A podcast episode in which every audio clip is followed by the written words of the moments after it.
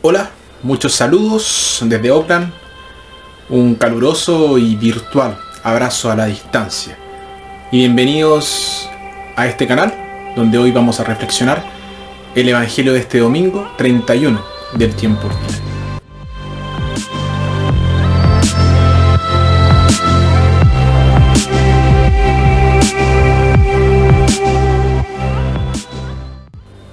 Nuestra primera lectura tomada de Deuteronomio Amar a Dios significa guardar sus mandamientos, especialmente el gran mandamiento del amor.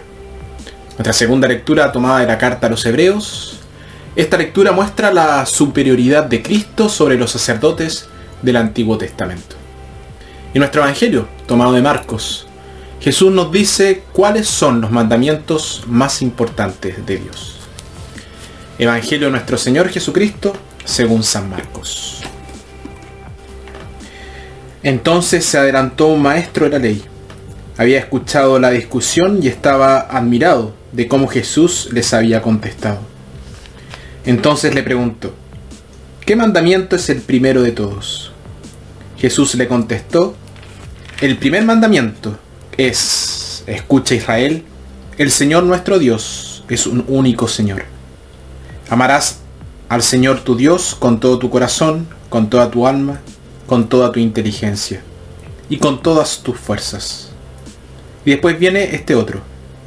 Amarás a tu prójimo como a ti mismo. No hay ningún mandamiento más importante que estos. El maestro de la ley le contestó, Has hablado muy bien, maestro. Tienes razón cuando dices que el Señor es único y que no hay otro fuera de él. Y que amarlo con todo el corazón, con toda la inteligencia y con todas las fuerzas y amar al prójimo como a sí mismo. Vale más que todas las víctimas y sacrificios. Jesús vio que esta era respuesta sabia y le dijo, no estás lejos del reino de Dios. Y después de esto, nadie más se atrevió a hacerle nuevas preguntas. Palabra del Señor.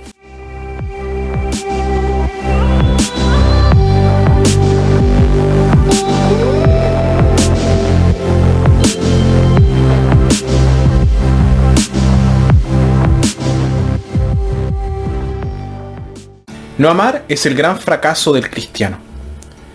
A menudo, lamentablemente, ni siquiera se considera un pecado. El pecado se reconoce cuando significa hacer daño al prójimo, pero no cuando significa dejar de amar o negar el amor. Se cuenta la historia de un hombre que vendió un viejo auto a un extraño desprevenido y que luego se confesó. Luego conoció a uno de sus viejos amigos en un pub local. Y cuando uno de sus amigos se enteró de que se había confesado, le dijo, espero que le hayas dicho al, sacerdote cómo engañaste a ese hombre por el auto. Yo no hice tal cosa, respondió. Le cuento al sacerdote mis pecados, pero no tiene derecho a conocer mi negocio.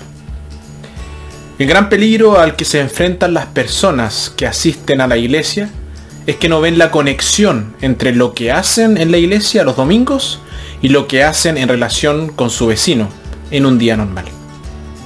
La gente puede examinar su conciencia, pero dejar intacto campos enteros.